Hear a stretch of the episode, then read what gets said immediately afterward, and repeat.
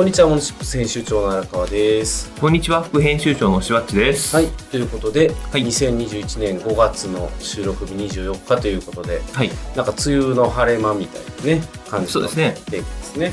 久しぶりに傘持ってこなかった気がするな。ああ、確かになんか急に降ったりしますからね、よくそうですねわかんないうんうん。天気ですけれども、なんか最近リアル収録多くないですか？多いですね。なんかね、あれ？あれななんかむしろリアルが増えたなみたいな感じになってますよそうですね。はい。まあちょっとね、臨場感も伝わっていたらいいかなと思うんですけれども。はいで、しばっちは自分の誕生日のお祝いにちょっと豪華なランチを食べに行くマスク会食してみたい。はい。えっとね、ランチコースを食べに行ったんですけど、はい近所のイタリアンに。はい。はい。で、もうあのーアルコールなんか提供しないんですね、飲食店、昼も夜も。ああ、まあそれはそうでしょうね。今はいそう言われてますからね。うん。で、えっ、と、まあ、あの、ちょっとワインが飲みたくなるようなランチを食べに行ったんですけど、はいはいランチを食べながら、はい。はい。えーやっぱあの料理来る前とかマスクしてはい。話するじゃないですか、はいはいでご飯をランチを食べながら食べてる時は無言になってはい。はい。また喋る時マスクっていうのをやってみたマスク会食やってみた。意外とできたっていうね。これ誰と行ったんですか？あ家族ですよもちろん。家族でマスク会食する意味全然ないじゃないですか。あと周りいるじゃないですか人がえ？え？え？違うの？ちだってそんのなの机があったら距離も離れてるんだから全然大丈夫でしょ。どうなんですかねそれ。ええまあまあとりあえずやってみたんですよマスク会食を、はいはい。アルコール入らなければできるな余裕だなっていう結論ですよ俺 飲んじゃダメと。飲んだらやっぱり、ね、できなくなる気がする。あこれでもあれやな。こうマスク会食って言うとねあれやけどこう一蘭とかね。はい。ああいうこう黙って食えみたいなタイプの見せた言い張っちゃえばいい。楽しくできるかもしれないですよね。まあね黙食とかね。そうそうそう。流行りの。ラーメン屋とか結構これねやれますよね、そうですね。そんな感じです、うんうん。そうイタリアンでねっていう気がするけれどまあまあまあまあ、でもそんなにあの思ったほど気にならなかったっていう感じですかね。それは普段会話が少ない家族だという説も。あそうかもしれない。まあまあまあそんなね、はい。そんな日常があったんですが、まあまあでもねそうそうしばっちハッピーバースデーということでね、ありがとうございます。はい、おめでとうございます。はい。はいでその荒川さんがはいと車の前をこすってちょっとへこんだ話。ああそうですね。車もへこんで気持ちもへこんだっていう話どこでこすったんですか？あのえっ、と撮影に行くでこれ昨日の話なんですよ。あ昨日、はい、昨日ですよ。昨日。なんか撮影に行くので行った時に車ここに止めといてくださいって言われたところに膝から下ぐらいの四角いブロックがあるんですよ。そのブロックとブロックの間ぐらいに止めてって言われて、ああはいはいはいって言ってそっちにシューって行ったら左の前が見えなくて左に寄せる時に音もしないんですよ。あら。音もしなくてああなんか止めれたなと思って前見ていったらちょっと白いのがついてるね。あら。ああっていう感じ。まあただねあれぐらいなんで多分、あのーホームセンターとかで売ってるこう傷取りシートとかでこすると見えなくはなるってやつですね、はいはいはい。はい。っていう感じ、まあ資格がありますからね車は。いやー。まだブロックでよかったのかもしれない。まあねそうそう、ねちっちゃい子とかだったいやそれらね絶対ダメそれは絶対ダメ、恐ろしいことになるので。いや恐ろしい。いやまあ車改めて気をつけないといけないなと思いましたけれどもね、はい。ということで、まあ、あのちょっと前回までね2回ほど重たい話をしていたので、今回ちょっとあの軽めの話をしたいなというところで、あの私がね日頃ちょっとしばちに対して思ってる不満があるので いやいや不満なんですか？不満をねあの 今日あのオンタイムえこのオンエアでぶつけてはい。で回収させようというのが今日の目的ですので、はい。よろしくお願いします。よろしくお願いします。じゃあ番組説明お願いします。しばち。はいこの番組はビジネスの講座を紹介するメディアモノチップスから生まれたポッドキャストです。毎週あなたのビジネスがちょっと良くなるチップスを紹介していきます。紹介したチップスはウェブマガジンモノチップスでも紹介していますのでそちらもご覧ください。はいじゃあ今週もよろしくお願いします。はいよろしくお願いします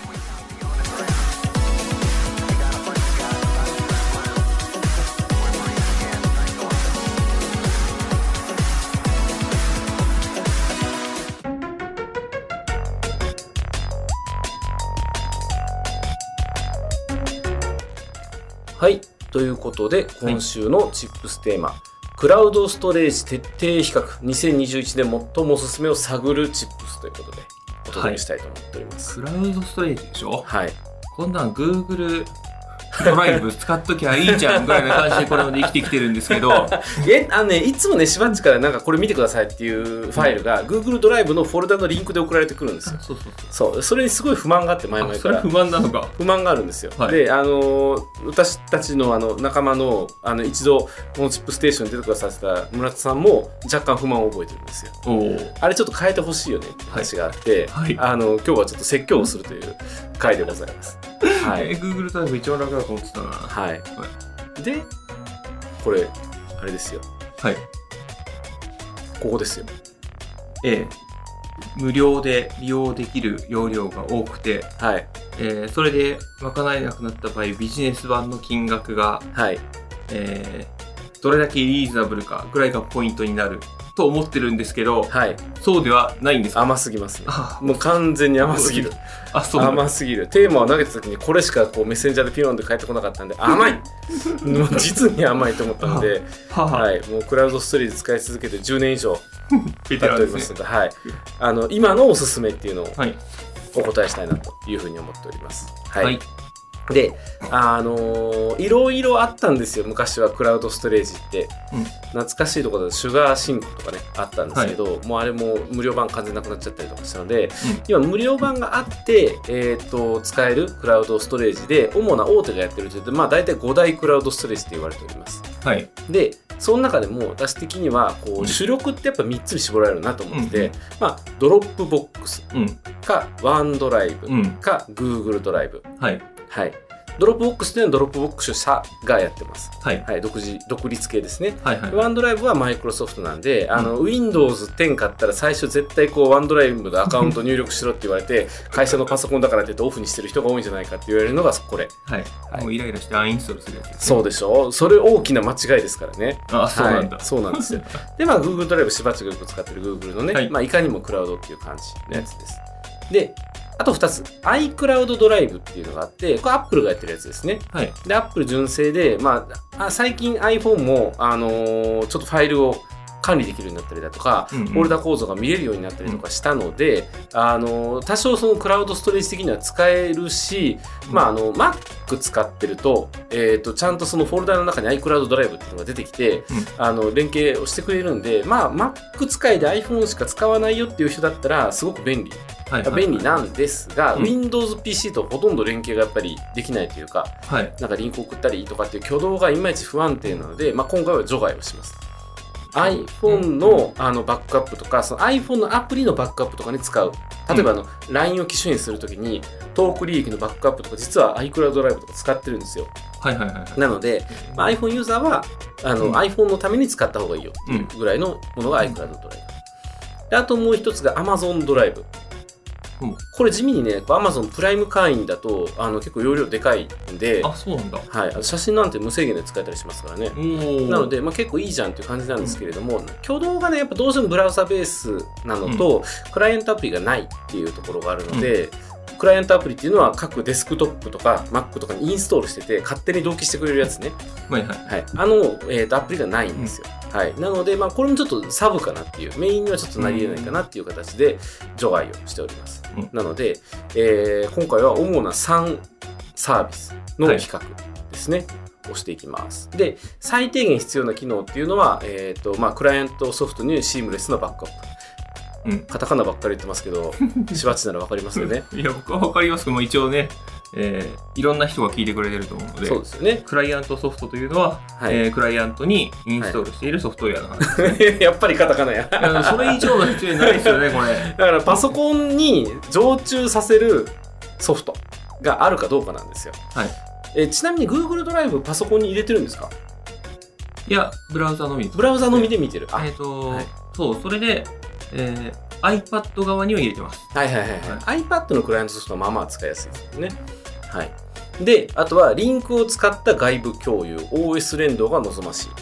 これはね、あのー右クリックでフォルダをやるとリンクがバッと吐き出されて、でそのままあのメッセンジャーにポイッとできるっていう機能があるんで。OS 連動っていうのはそこのいいですか？ポイントです。はい。そうです。あの、右クリックで使えないとダメって言ってるのが、この OS 連動が望ましいってやつです。はいはいはいはいはい。で、もう一つが複数端末からのログイン。まあ、クラウドだから当然だろうって言いたいところなんですけれども、うん意外とここに制限をかけてくるサービスとかもあったりするんで、あのーこの辺は、まあ、有料無料のせめぎ合いかなというふうに思っております。端末からのログインはいと。いうのは、えっとブラウザー上で使う場合とかじゃなくて、はいソフトウェアにログインするとそうです。そうです。それの台数制限うんがかかったりするんですよ。はい。はい。で、えーっと、まず候補1、 Dropbox。まあ、有名どころではあるんですけれども、最近ちょっと存在感薄いかなとも思いつつ、まあ、それでもやっぱり老舗の安心感があるサービス。最初ここからでしたよね、みんなそうです始めたのは。2007年ですって創業。おお。そう。で、日本語対応したのは2011年。なので、はいはいはい。日本国内でサービス始めて10年うんなんですよ。Windows XP ですよ。XP の頃か。そうですよ。2011年。7もないんじゃないかな、まだ。うん、11年7出てるかぐらいの感じですよね。ですね。うん、XP まだあった。あと現役でしたね。そうですね。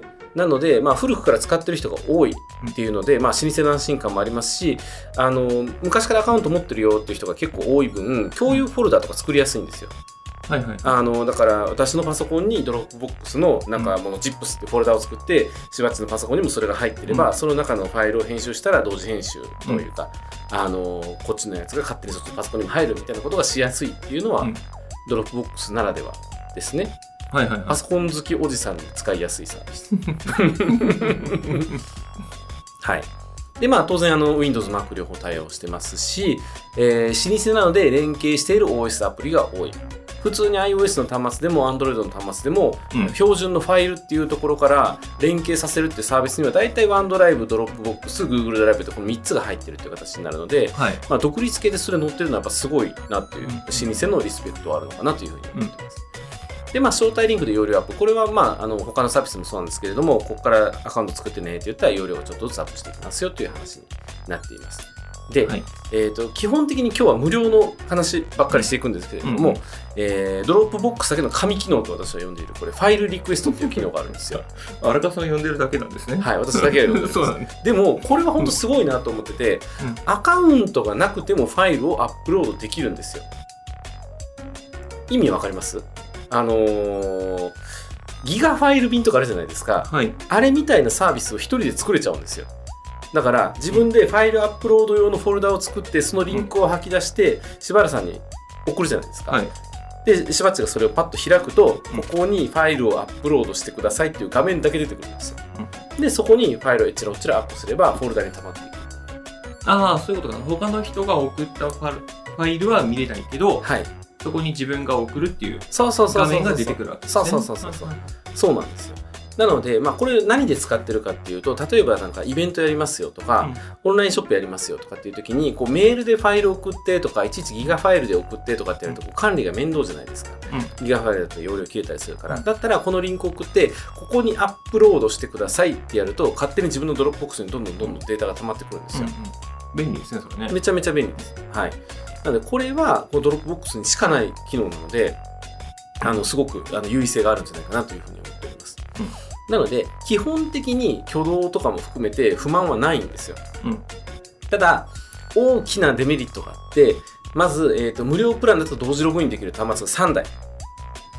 これがね、減ったんですよ。かなり減っちゃって、結構辛い。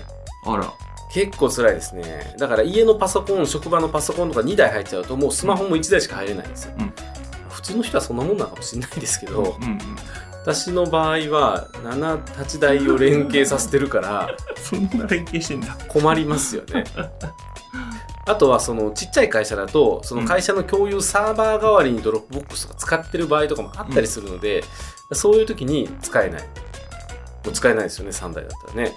なので、まあ、ちょっとこれ抜け道もあるっちゃあるんですけれども、はい。あのー別のメールアカウントを使って別のアカウントを使って共有フォルダっていう形にしてどんどん増やしていけば できなくはないけれども、うんっていう感じですね。なのでまあね独立系なんでちょっとキャッシュポイントがっていう意味では仕方がないのかもしれないけれども、うんえーちょっとそこが一番ネックかなっていうところがまず一つ。で次に無料プランだと初期容量が少ない。これ確か3ギガだったんじゃないかな。3ギガ。3ギガは少ないな。えーっと、さっきしばっちがリンク送ってくれたやつをはい。見てみよう。えーちょっと待ってはいはいはい。2ギガ言ってますね。2ギガか。そうそう、2ギガ。少ないんですよ。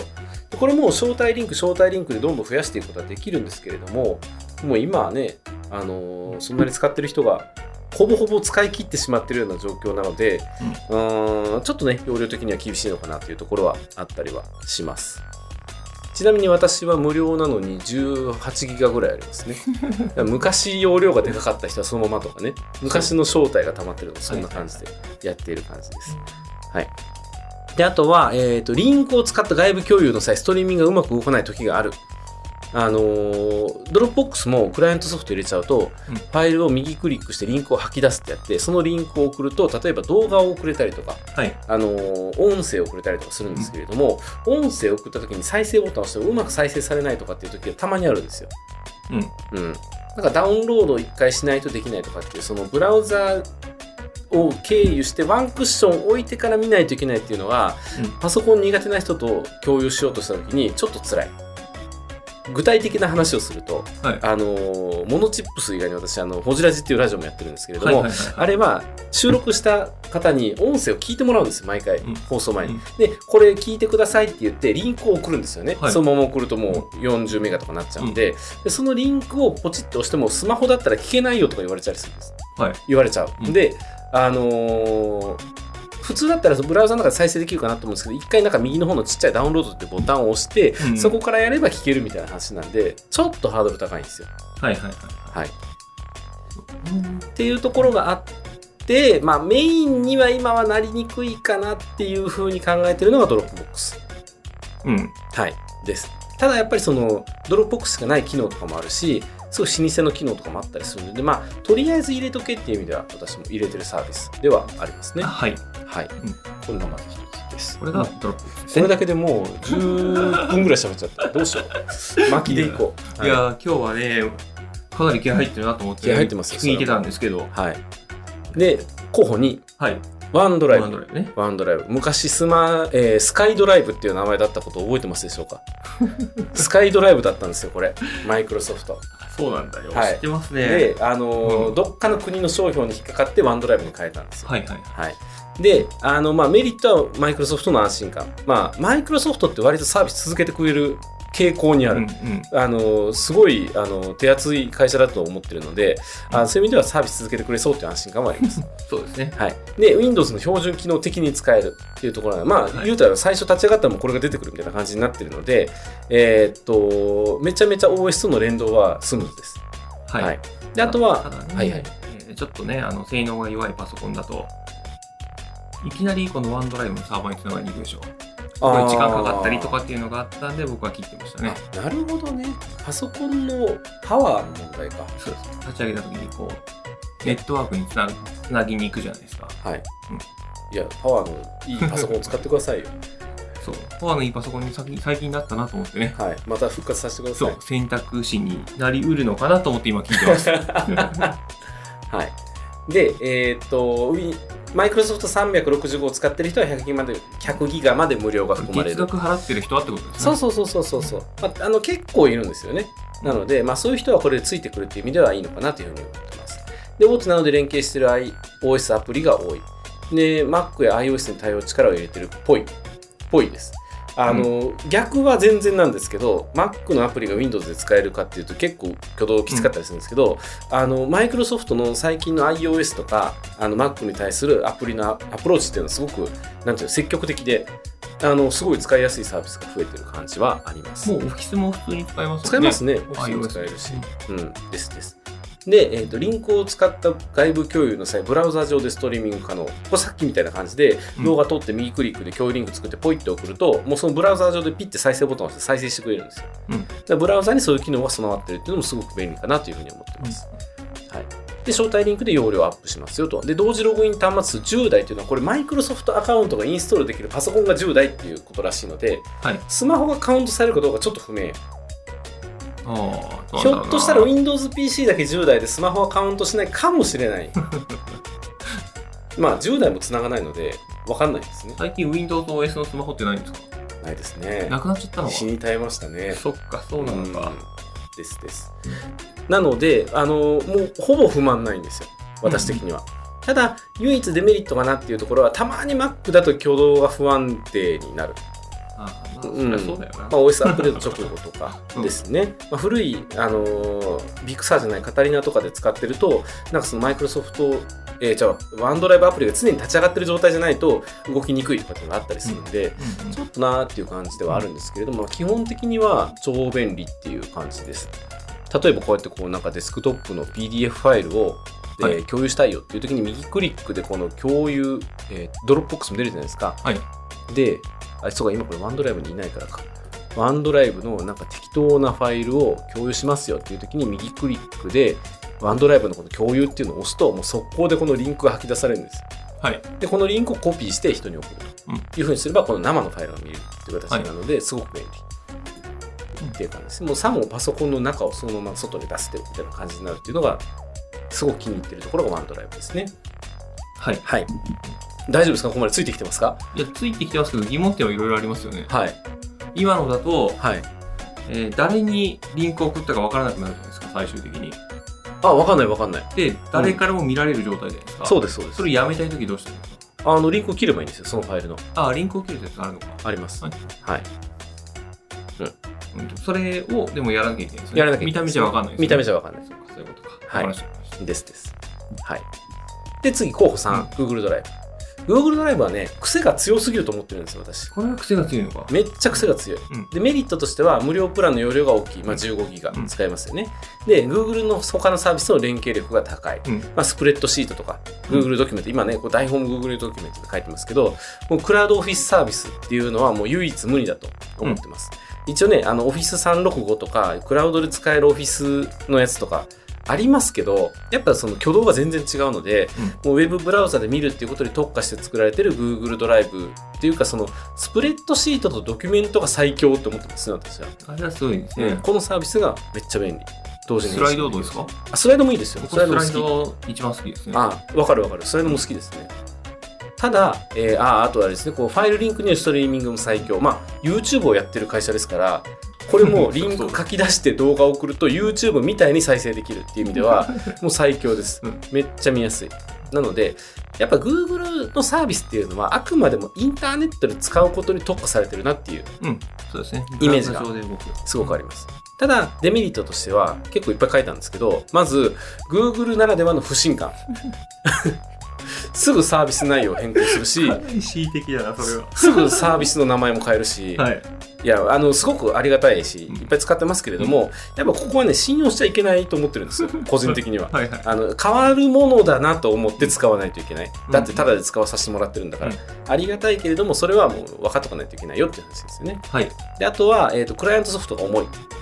ああ。実はこれ、あの、うん Windows にも、あの、Mac にも、Google 用のクライアントソフトっていうのが存在して、うん入れてデスクトップと同じようなことできるんですけど、なんかいまいち挙動がよろしくないというか、くるくるくるくる回ったりとかって不安定なところがある。うんあったですね、正確に言うと。もう3年ぐらい前にも使うのやめちゃったんで、はいはい。今は改善されてるかもしれないですけど、やっぱり OS の標準機能じゃないっていう部分はちょっとい微妙かなと思ってます。はい。はい。で、えっ、と、クライアントソフトによってダウンロードされてるスプレッドシート、ドックスなどのファイルの扱いが分かりにくい。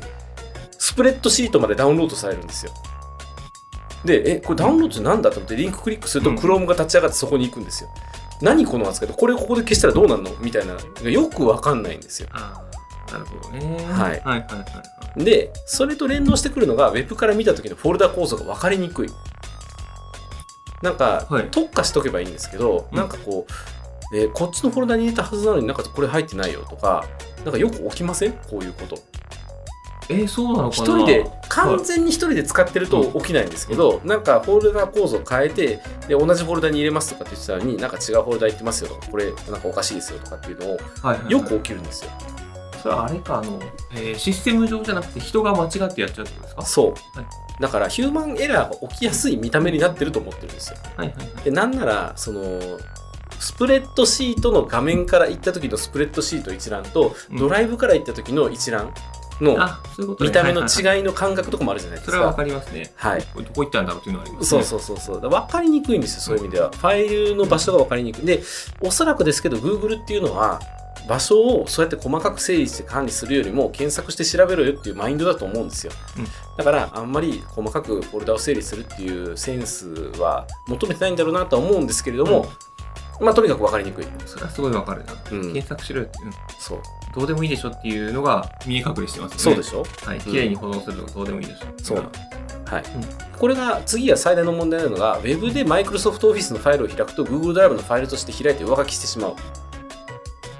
これだからあのしばっちから送られてくるじゃないですか、はい。でそれパソコンでカチカチカチカチってダブルクリックしたら、ブラウザ上で、えー、と Google ドキュメントが開いてワードを編集してる状態になるんですよ、うん。ご丁寧に。なりますね。ほんでそれであーって言ってなんか開業とか間違えて押しちゃったりとかとかすると元のワードファイルが編集されたりとかして、ねよろしくないのがそれによって書式が崩れるんですよ、であの特にワードファイルの書式って結構繊細じゃないですか、うん。バージョンによってとかね。それが起きやすいのでオフィスのファイルを Google ドライブで送ってくるのはやめてくれっていつも思ってるんですよ。じゃあ PDF にしたらいいですか？PDF でもいい。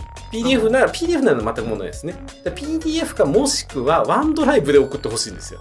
ワンドライブを使いたくないと。ワンいやだからワン私ねいつも思ってるのが、あのあこれもうちょっと先そのままいきますわこれ。デメリットでそのまま、えっ、と、えー Google フォトの有料化と容量の統一っていうのがあって Google フォトっていうサービスが今まで別サービスであって、あの写真高画質だったら無制限だったのがこの6月から有料化されるんであ、すよ。6月からですか？そうです。もうすぐです。有料化に伴い Google ドライブとの容量が統一された。ます、うんうんなので15ギガが一気にこれで死んでしまう可能性がある。うん。はい。であとは Gmail とも容量が共通で見てるので、Gmail で重いファイルをやり取りしてる人は多分3、4年でパンパンになってくるんですよ。うんだ結局有料版を使わざるを得ないっていう形になってくるので、うーん、無料15ギガって大きいようで実はそんなに大きくねえなっていう気もしてる。うんはい。っていうのが Google ドライはい。ブです。で、私の場合ですよ、はいはい使い分けのポイントとしては、あくまでもメインはワンドライブです。うんワンドライブで基本的なお客さんのファイルとかも全部管理するし、まあ、私は昔からパソコン使ってるそのフォルダ構造っていうのはすごく慣れてるので、フォルダ構造で自分のデスクトップなり Mac なりで管理するときはもうワンドライブで見る。うんで、スタッフとかと共有するときもワンドライブで見るし、リンクもワンドライブで送った方がスムーズっていうのが分かってるので、ワンドライブをメインで使ってます。えっと、クライアントにソフトウェアインストールして使うっていうタイプですね。そうそうそうそうですねブラウザメインじゃないですよね。そうです。だから、えー、と自分の Windows にも Mac にも、えー、OneDrive っていうソフトはインストールして使ってるうんうん。っていう感じですね。で、あとはファイルリクエストを使うときとか、昔から使ってる人と共有するときは Dropbox。うんなので、Dropbox も両方に入れてます。だから、両方今立ち上がってる状態ですよね。この Dropbox もいて、OneDrive もいてっていう感じです。で、Google ドライブは基本的にブラウザーでしか使わない。オフィスファイルをアップしたりしない。うん。はい。っていうか、スプレッドシートと Google ドキュメントがすごい優秀だから、えー、と Google でやるんだったらスプレッドシートでやりたい。うん。っていうか、標準の Google ドキュメントでやりたいんです。うん Google ドライブ上で Excel を開いたりとか、ワードを開けたりするような状況で管理するのがすごくバージョン管理とかも分かんなくなるんでうん。嫌な感じなんですよね。うんなんか、うん。そう。なんか、せっかく作ってくれた書式を崩したくないんですよ。はい。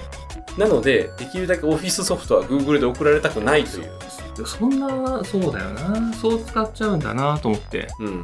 あのね、一番最初はね、その PTF のみで送ってたんですよ。はいはいはいはいはい。そしたら、あの、編集したいんで、ワードで送ってこいとか、い Excel で送ってこいとか言われたんで、はいはいはいそうしたんですよ。はいはいはいで、その場で開くって想定してないじゃないですか、そういうのって。右クリックダウンロードして、はいデスクトップ上で編集するんだろうなと思ってたら、はいこんなことになっちゃった。そうこっちとしてもね、編集あまりされたくないっていうのはあるんですね。まあそうでしょうね。うん。わかんなくなるので、どこ変わったかっていうのはいはいはいはい。だから、逆に編集したいワードファイルとか Excel ファイルは、あの、ワンドライブ使うか、直送りするかどっちかですよ。メール添付。そう。メール添付か。うんそうですね。そう。うん。うん、なんかね、オフィスファイルを Google ドライブで使うと、中途半端に Google が対応しようとしてしまってるがゆえに、なんかすごい、あの変になっちゃう。そういえば昔は、あの、オフィスの、例えば、はい。ワードファイルを Google ドライブで開くと、はい。勝手にもう一個ファイル作ってそうそうそうそうなくなったんですかあれ？なくなったんですよ。あ、そうなんだ。DO DOCX ファイルとして開いちゃうんですよ。うんそれが嫌。どっからなかったんだろうな。ねこう3年ぐらい前の話ですよね多分それねそうなんですよまあ、それはそれでイラッとしてたけどな。そうそうそれはそれでイラッとしてたけど でも別ファイルが開くっていう意味ではなんかそこ納得感があったじゃないですかそうですね。なんかこれが今、うんえーだから私なんかここのしばっちからこれこれって言われた時に、うんスマホしかなかったですこの時歩いてたから、あはいはいはい。スマホでどうやって見たらいいんだろうっていうのがあって差分が分かんねえぞってなってほんでこう開くとこうこんな感じで出てきちゃうんですよね。ドット DOXCX とかって言って。あのパソコンで見たらまだ分かりやすいな。なんかね嫌なんですよこの挙動が。うん。うん、パソコン以外で見るときは特に嫌な。は特に嫌。いはい。そう。わかりますわかります。はい、なので、ワンドライブでプレイをとか思う。まあ、もしくは PDF でアップロード、でもいちいち PDF に変換するのもめんどくさいじゃないですか。本来これずっと作業してるから。だったらで、特にしばっちなんて基本オフィスで作業することが多いんだから、あのワンドライブメインでやった方がいいんじゃないのっていうのはずっと思ってたという、ねえ。ううんん、まあそうですよね。はい、ずっと思ってました。あの私の招待リンクを送ると、お互いギガが増えるので、それでやってください。すぐなくなるでしょ ?2 ギガとかでしょ？でも、オフィスってあれなんてこう少ないから知れてるじゃないですか、言うて。まあねズ。まあまあ。はい。っていうはい要望を伝える今日のモノチップステーションわです。かりました。PDF かワンドライブにします。じゃあ。はい。はい質問、疑問等ありますか？まくし立てましたけど。いや、でも今日ハッスルしてましたね。はい。ほぼ4分の、まあ5分の4ぐらい喋ったんじゃないかな、こ。こういう話題好きなんで、いくらでも喋れます。いや、はい。まあでもな容量が大きいのはやっぱり有利やなと思っちゃいますね。 OneDrive、Dropbox か。うんまあ使う、使わないことはないけどなっていう感じですね。まあ便利と思うんでしょうか、やり続けたら。うん、超便利ですよ。パソコンで作業するならね。はい。はい。と思います。はーい。はい。ということで、えっ、と、今週のチップステーマ。えっと、何だったっけ？これだ。クラウドストレージ徹底比較。はい。2021年現在最もおすすめを探るチップスでした。はい、裏テーマが僕に文句を言うという。